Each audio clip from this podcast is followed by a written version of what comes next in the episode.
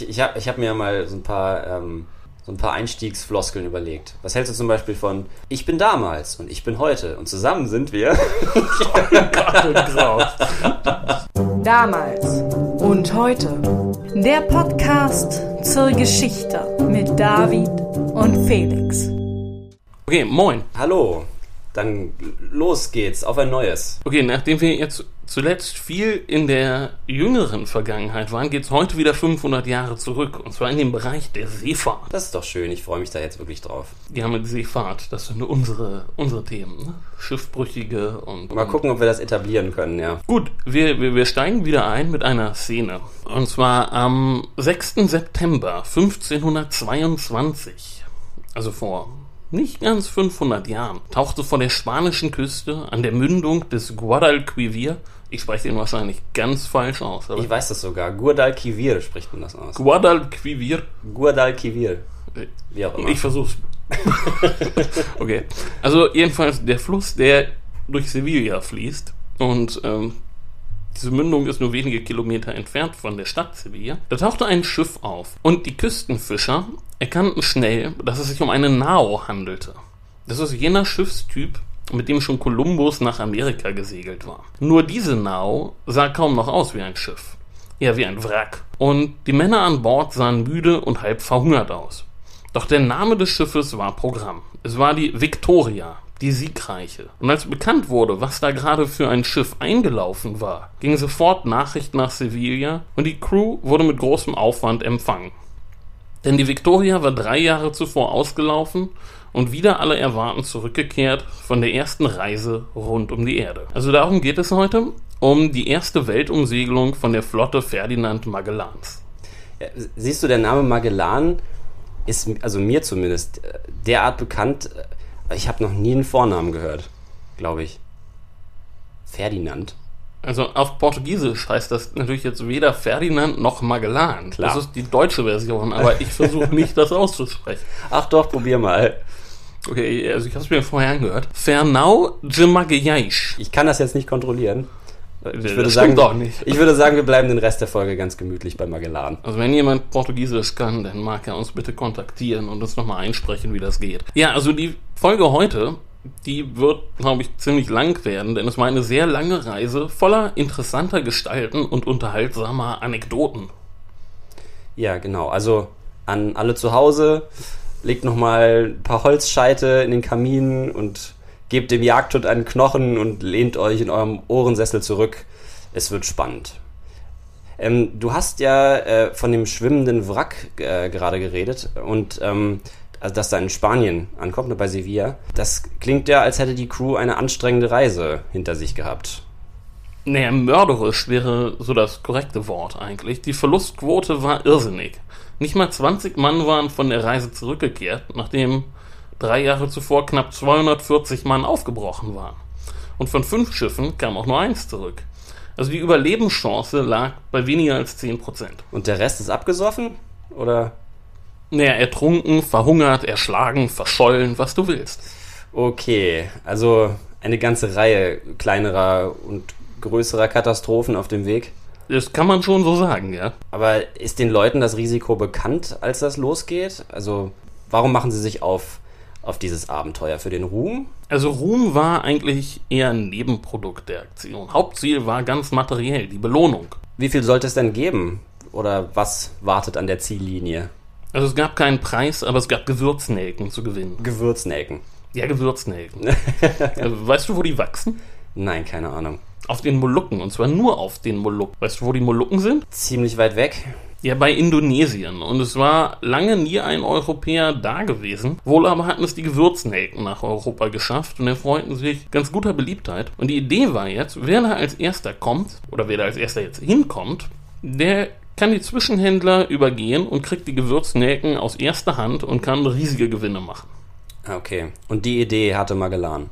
Nicht direkt, er war eher so das ausführende Organ. Der Drahtzieher war vor allem ein Cristobal de Haro. Wer war das? Doch bestimmt jemand, der clever genug war, mit dem Hintern zu Hause zu bleiben. Na klar, also das war ein Händler und Handelsvertreter deutscher Kaufleute in Lissabon. Und der war etwas frustriert über den portugiesischen König und seine Handelspolitik. Denn der portugiesische König war da sehr restriktiv, aber ohne ihn ging es auch nicht. Denn die Spanier und die Portugiesen hatten 25 Jahre zuvor im Vertrag von Tordesillas 1494 die Welt unter sich aufgeteilt. Die Portugiesen bekommen den Osten und die Spanier den Westen. Und der Gewürzhandel, der lief nun mal Richtung Osten, über Indien. Nun hatte Cristobal de Haro die Idee, im Grunde das zu machen, was Kolumbus nicht geschafft hatte.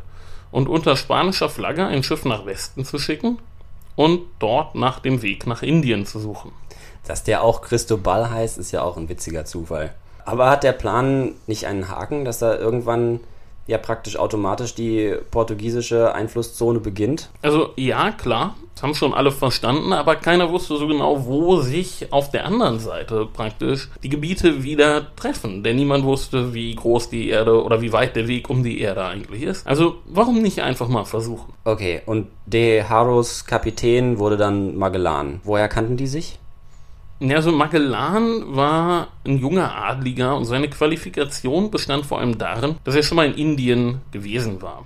Sonst wissen wir eigentlich nichts über ihn. Er taucht erst mit seiner ersten Reise nach Indien in den Quellen auf. Wie kam es dazu, dass er da zum ersten Mal war, oder weiß man das auch nicht? Ja, auch das ist eigentlich schwer zu sagen. Womöglich sah er das so als Chance, um Karriere zu machen und er wollte halt in der Ferne sein Glück suchen. Jedenfalls, er reiste nach Indien mit einer portugiesischen Flotte und nahm dann von dort aus an verschiedenen Expeditionen teil und verbrachte insgesamt acht Jahre in der Ferne und auf See und dabei häufte er natürlich ein ziemlich gewaltiges geografisches und nautisches Wissen an. Er hatte schon deutlich mehr von der Welt gesehen als die meisten seiner Zeitgenossen und das qualifiziert ihn und außerdem hatte er einen Brieffreund auf den Molukken. Das stand auch in seinem Resümee. Ja, das stand auch in, seinem in seinem Resümee. Wie, wie war das? Da war doch noch nie ein Europäer gewesen. Ne, jein. Also es war noch nie einer zurückgekommen. Aber so. es war schon mal einer da gewesen. Ein gewisser Francisco Serrao. Und den kannte Magellan von seiner Reise nach Indien, wo sich beide angefreundet hatten. Und wie war dieser Francisco auf die Molukken gekommen? Eigentlich eher unfreiwillig. Also eigentlich wollte er da schon hin, aber wie er dahin kam, das war ein bisschen anders als gedacht.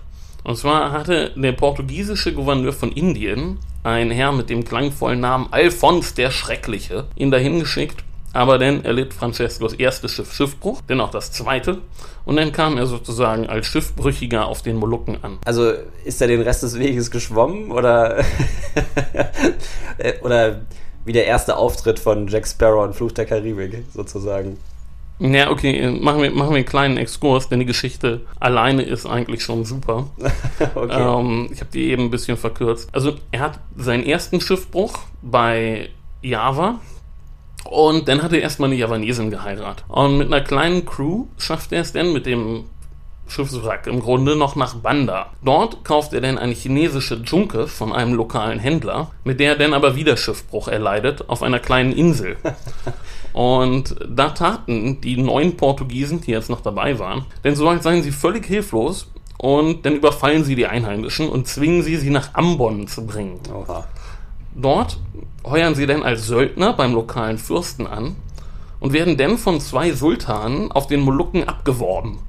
Und während die anderen Portugiesen verzweifelt versuchten, ein Schiff zurückzukriegen, äh, richtet sich Serrao da eigentlich ganz gut ein und steigt zum militärischen Berater des Sultans von Ternate auf den Molukken auf.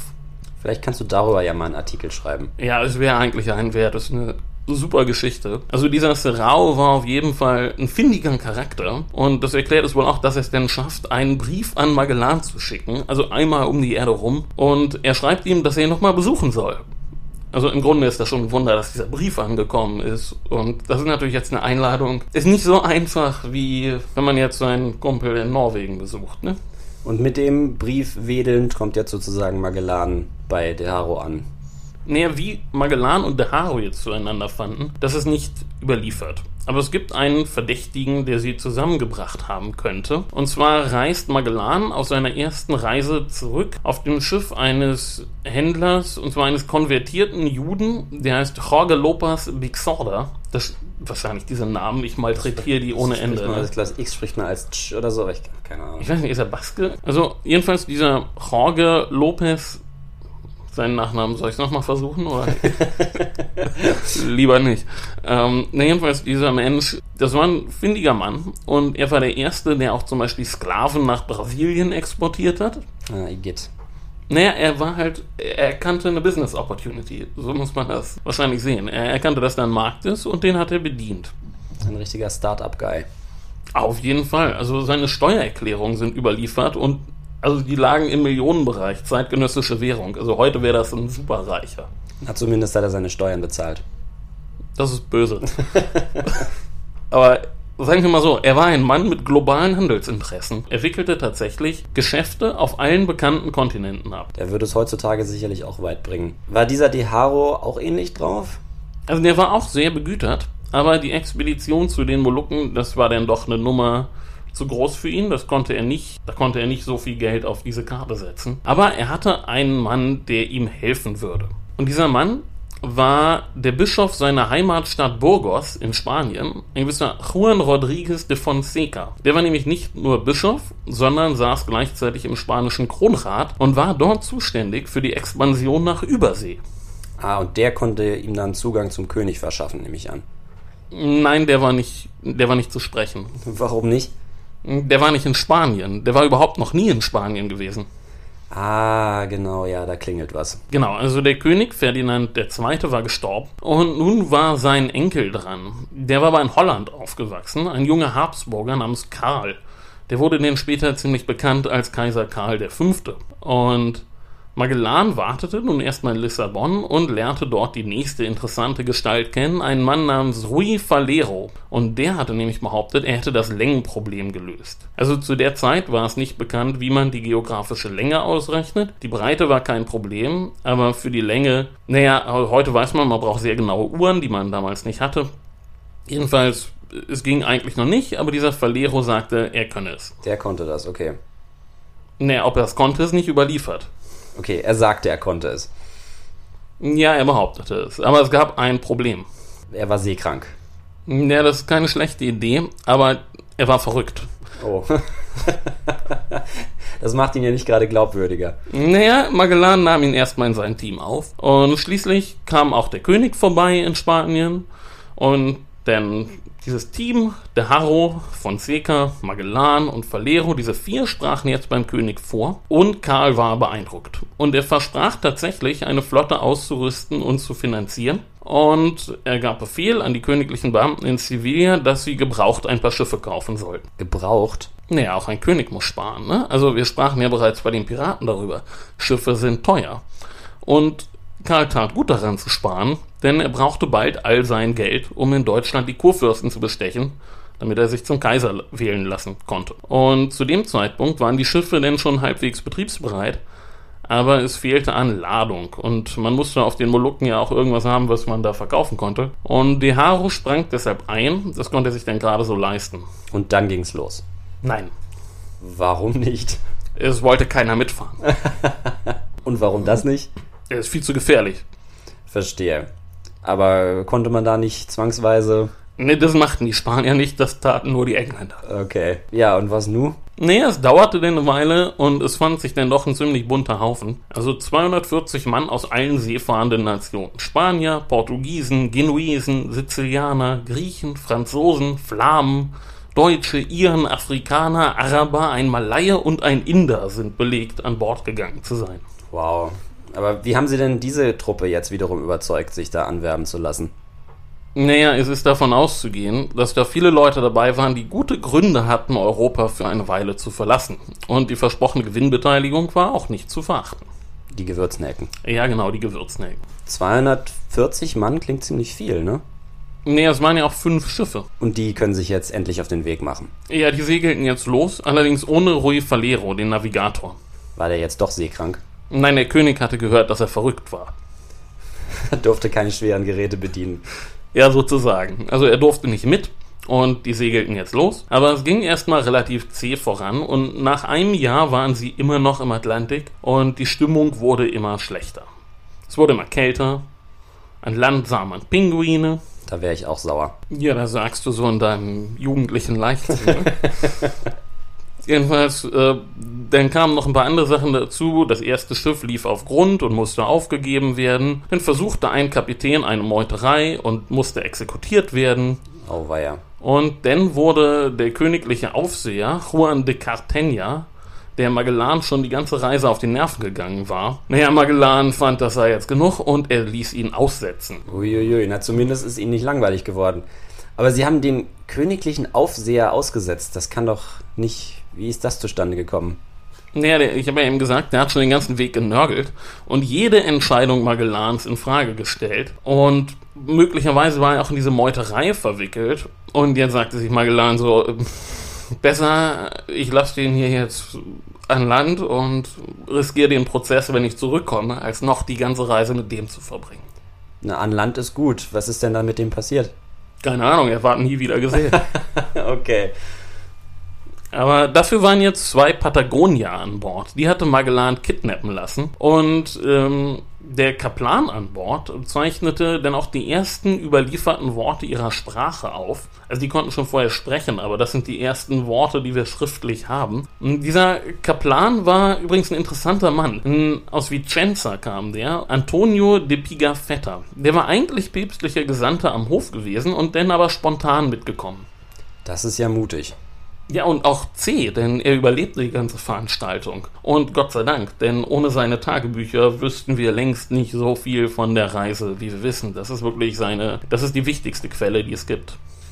Ähm, weiß man denn dann auch aufgrund dieser Aufzeichnung vielleicht, warum er sich so spontan entscheidet, da jetzt sich auf diese wahnsinnige Reise zu begeben? Naja, so wirklich klar ist es nicht. Also er verliert sich dann auch irgendwann nach der Reise in den Niederungen der Geschichte. Also die Motive waren wohl ähnlich wie bei Magellan, denn auf dessen erster Reise war das ja auch bei Magellan so. Er kam aus einer eher unbedeutenden Familie und auch dieser Pigafetta kam aus einer eher unbedeutenden Familie aus Vicenza. Und er wollte was aus sich machen. Also er selbst schreibt in seinem Tagebuch, dass er vorher schon viel über die Ozeane gelesen hatte und sich nun selber ein Bild machen wolle. Aber man muss auch sagen, für uns Historiker ist er ein Geschenk des Himmels, denn seine Beschreibungen äh, sind tatsächlich recht vorurteilsfrei. Und ein zäher Hund war er denn eben auch. Und bei verschiedenen Scharmützeln ist belegt, dass er immer vorne in der ersten Reihe dabei war und eben auch immer, er hat eben auch immer alles überlebt. Aber bleiben wir mal in der, in der Reihe.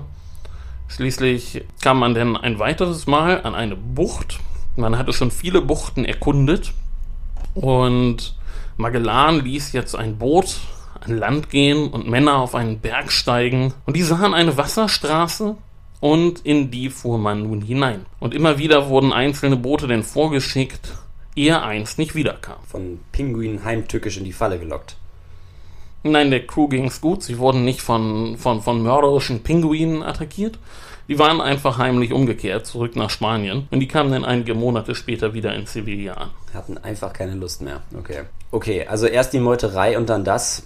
Ähm, da rinnt Magellan ja seine Expedition wie Sand durch die Finger scheinbar. Also klingt, als hätten die Leute mal einen Erfolg gebraucht.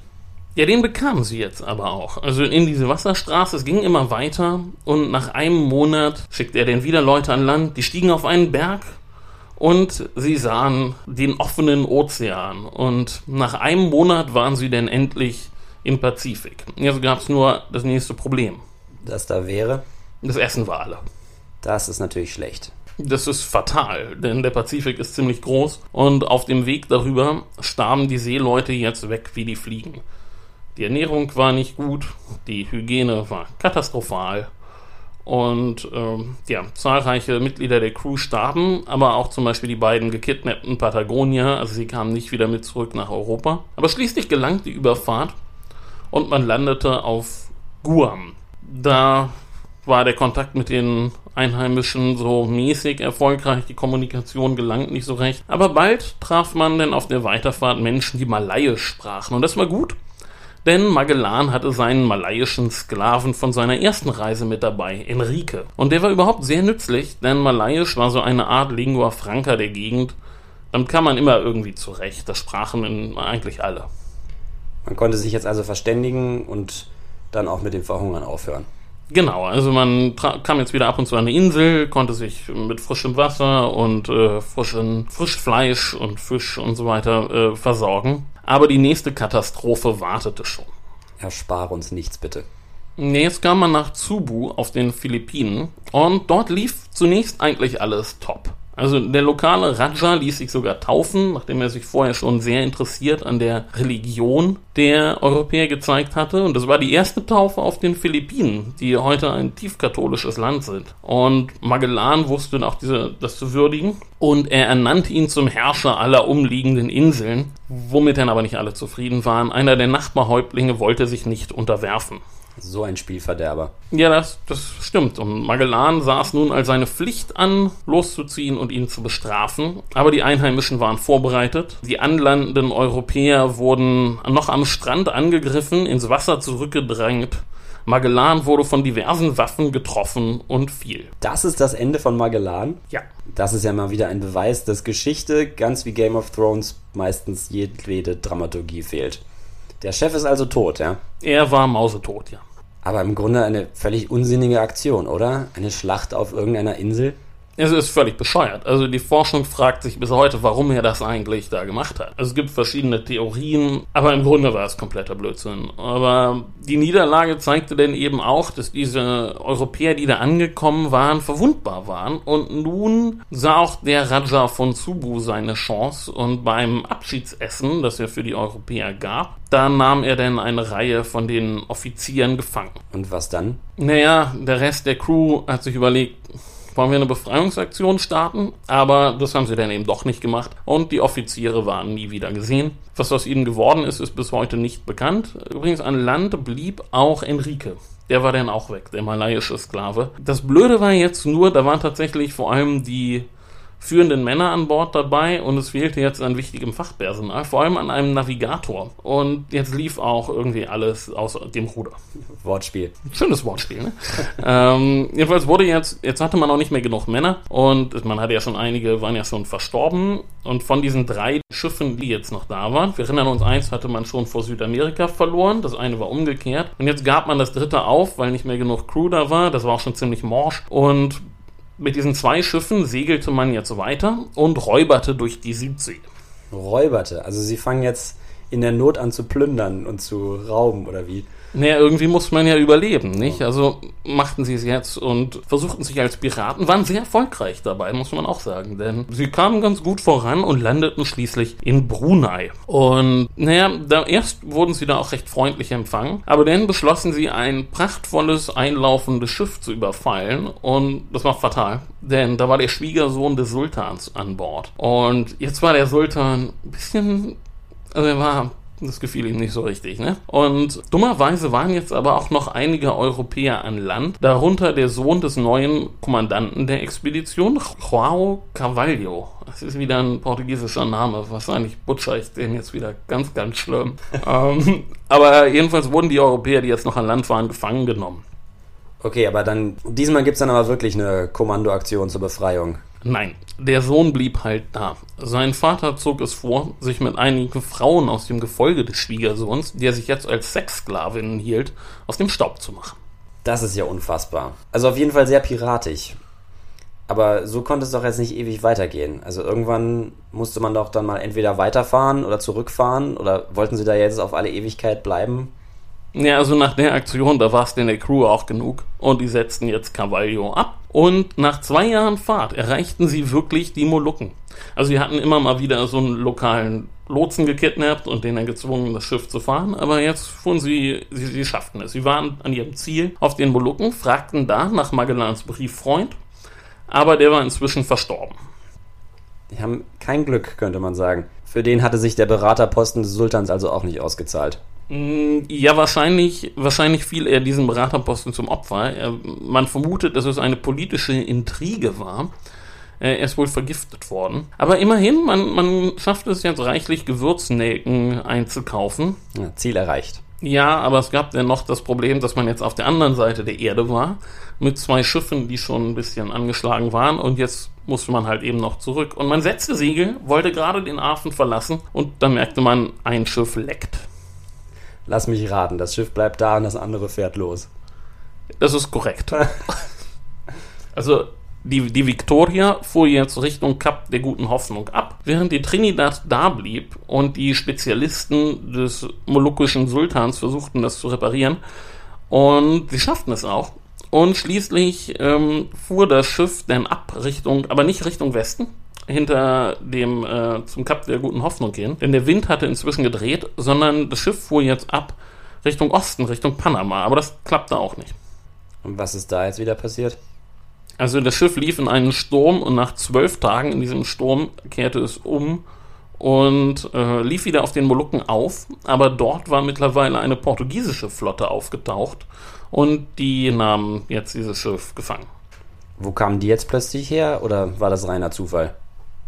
Naja, also dieses ganze Projekt, eine Flotte auszurüsten zu den äh, Molukken, das war den Portugiesen nicht völlig verborgen geblieben. Und Nachdem jetzt die beiden spanischen Schiffe da durch die Südsee geräubert waren, auch das bekamen die Portugiesen mit. Und dann schickten sie doch mal ein paar Schiffe los, um nachzugucken, was da jetzt los ist. Also kurz nach den beiden spanischen Schiffen tauchte jetzt also schon wieder die nächste europäische Flotte auf den Molukken auf, nachdem zuvor noch keine Europäer da gewesen waren.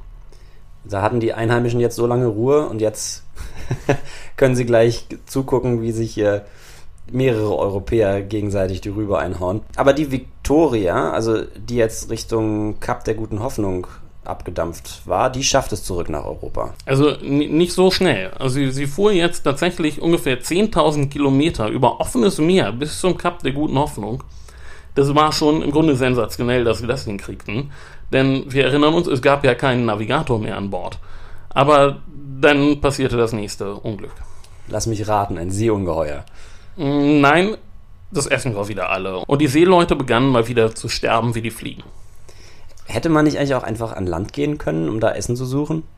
Nee, das war schwierig, denn wohin sollte man? Aber schließlich fand man den Ziel und landete auf den kapverdischen Inseln an. Problem, die wurden von den Portugiesen besetzt. Und jetzt muss man sich was einfallen lassen und tat so, als sei man ein spanisches Schiff auf der Rückkehr von Südamerika. Und die Maskerade war erfolgreich. Ja, für eine Weile schon. Also man ging an Land, kaufte Essen, ging wieder an Land, kaufte Essen, ging dann nochmal an Land und dann merkte der Hafenmeister, irgendwas stimmt hier nicht und nahm den Teil der Crew, der gerade im Hafen Essen kaufen war, gefangen. Und jetzt darfst du raten, was passierte jetzt? Der Rest segelte ab. Ja, du, du hast mittlerweile gemerkt, was so das Muster dieser Expedition ist. Aber von da an war alles ein Kinderspiel. Also zurück in Spanien wurde die Crew dann als Helden gefeiert. Der Kapitän, also der, der, der jetzt Kapitän war, nachdem diverse andere Kapitäne verschlissen worden waren, das war ein Baske namens Juan Sebastian de Elzano oder Elzano? Ist wieder diese portugiesische und baskische Namen.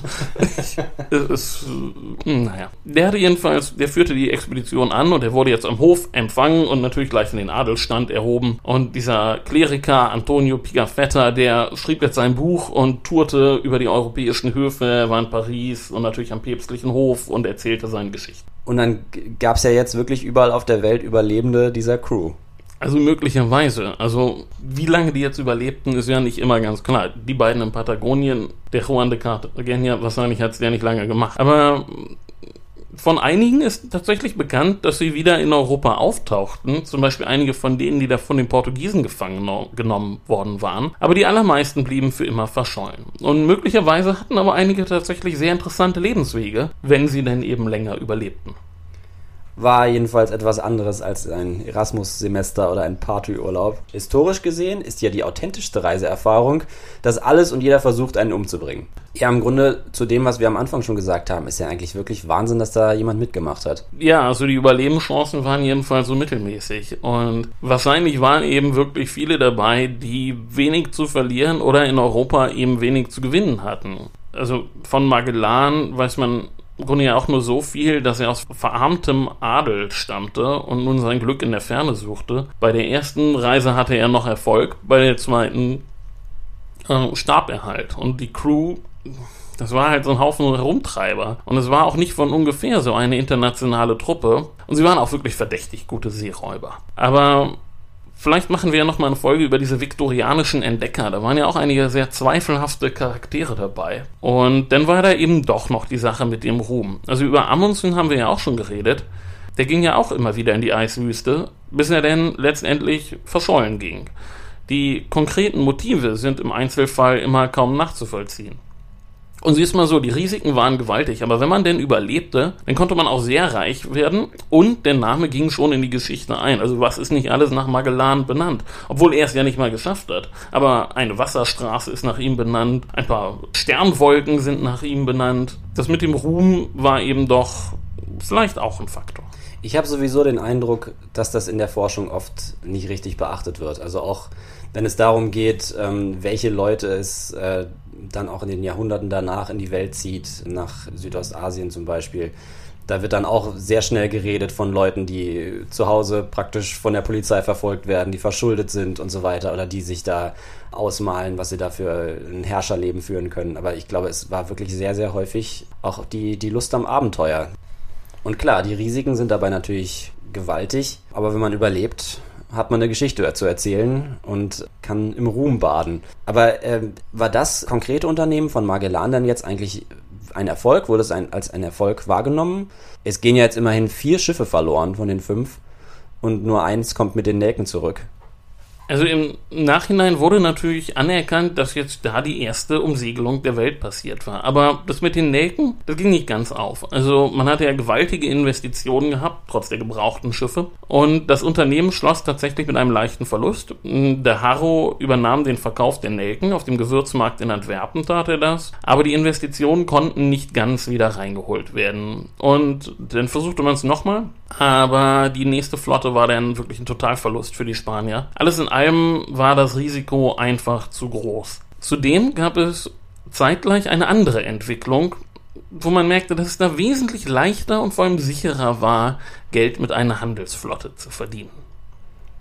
Und die sah wie aus? Naja, ziemlich genau zu der Zeit, wo Magellan auf den Philippinen sein Ende fand.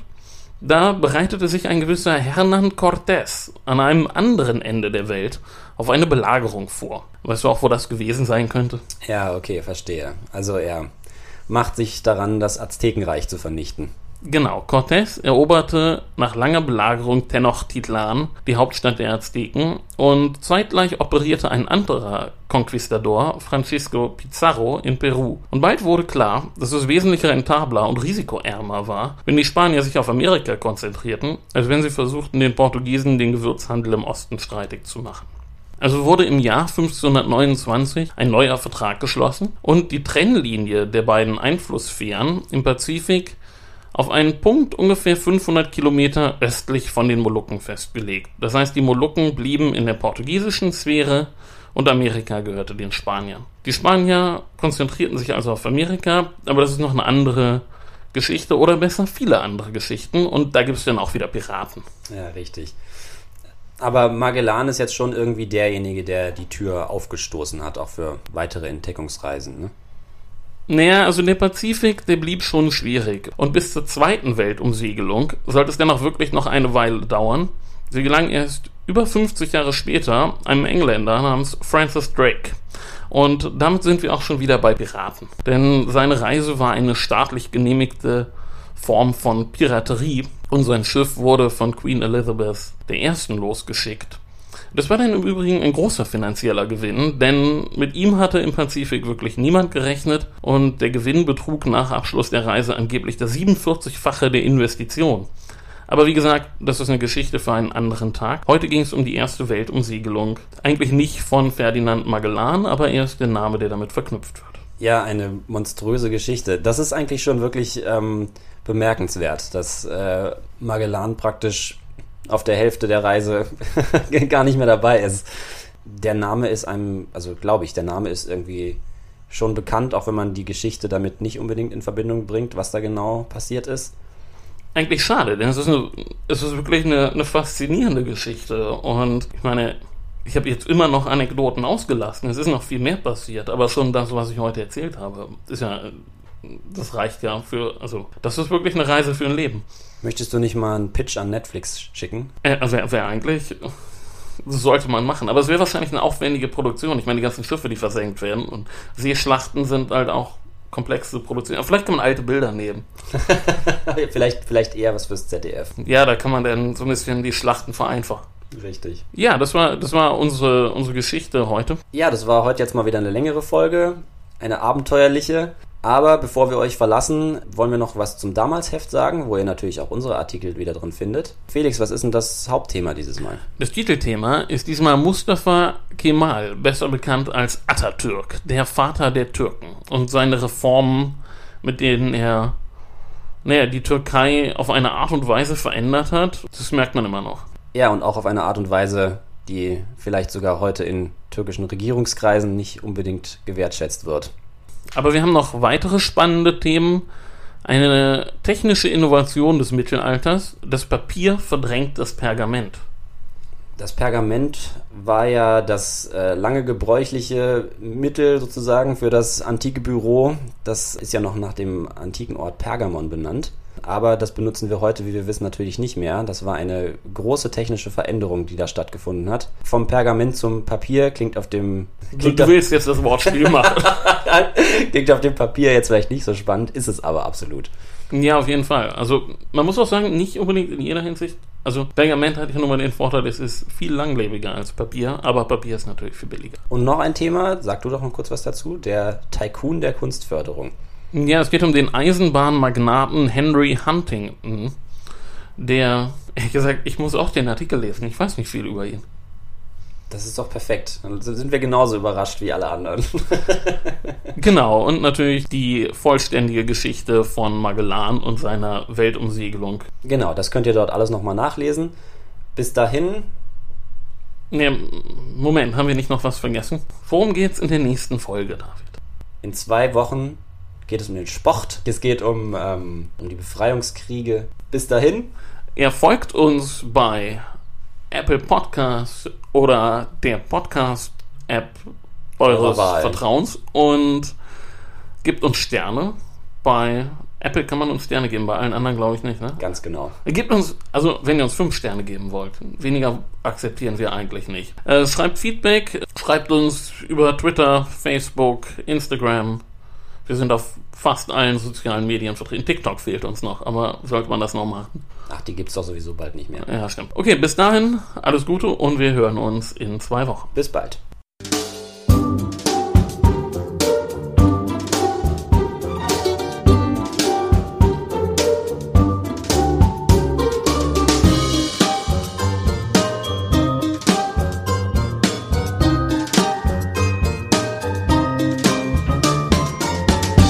Ich meine, historisch gesehen ist ja die authentischste. Historisch gesehen ist ja die authentischste. Histori